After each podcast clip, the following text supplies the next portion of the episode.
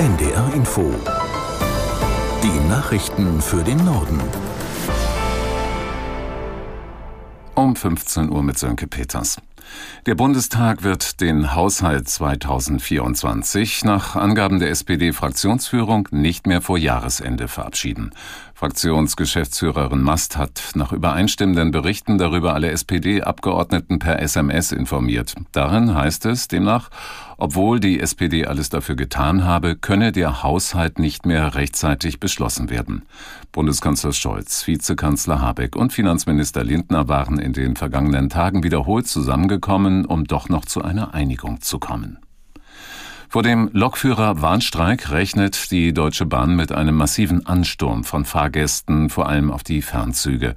Die GDL hat Arbeitsniederlegungen im Güterverkehr ab 18 Uhr und im Personenverkehr ab 22 Uhr in ganz Deutschland angekündigt. Aus Berlin Johannes Frevel. Die Deutsche Bahn will etwa 20 Prozent des Fernverkehrs auch während des Lokführerstreiks in einem Notfahrplan aufrechterhalten.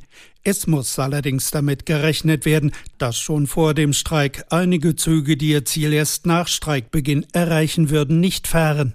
Bahnpersonalchef Martin Seiler begrüßte die Zusicherung der Lokführergewerkschaft GDL, bis zum 7. Januar nicht zu weiteren Streiks aufzurufen.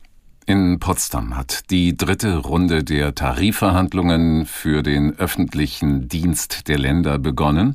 Die Arbeitgeber wollen heute ein Angebot vorlegen. Das hat der Verhandlungsführer der Länder, Hamburgs Finanzsenator Dresse, vor Beginn der Gespräche angekündigt. Wir haben ja auch bereits äh, durchaus Angebote gemacht zu Teilforderungen, auch eine Struktur aufgezeigt, wie äh, insgesamt ein Tarifabschluss auch in Orientierung an den Tarifabschluss für die Kommune, für den Bund aussehen kann. Und wir werden das heute auch konkretisieren und äh, sind äh, sehr zuversichtlich, dass es uns gelingen kann, äh, auch jetzt ähm, äh, an diesen Tagen einen Abschluss zu erreichen. Ich glaube, es ist wichtig in diesen Zeiten, dass wir auch zeigen, dass das Staatswesen funktioniert, dass die Tarifautonomie funktioniert wir sind verhandlungsbereit, wir sind kompromissbereit und sind, haben einen Willen zum Abschluss. Der Verhandlungsführer der Länder Hamburgs Finanzsenator Dressel. Wer sich krankschreiben muss, kann das ab sofort auch wieder telefonisch tun.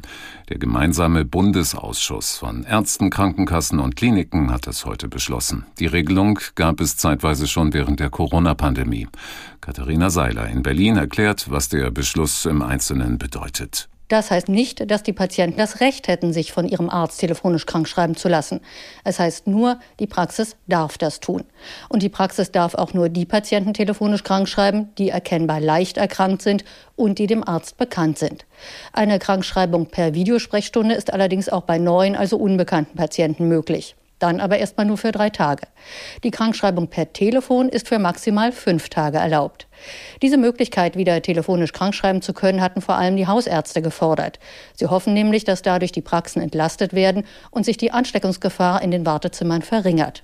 Griechenland und die Türkei wollen ihre angespannten Beziehungen durch eine Reihe vertrauensbildender Maßnahmen verbessern, etwa beim Thema Migration. Das haben der griechische Regierungschef Mitsotakis und der türkische Präsident Erdogan bei einem Treffen vereinbart.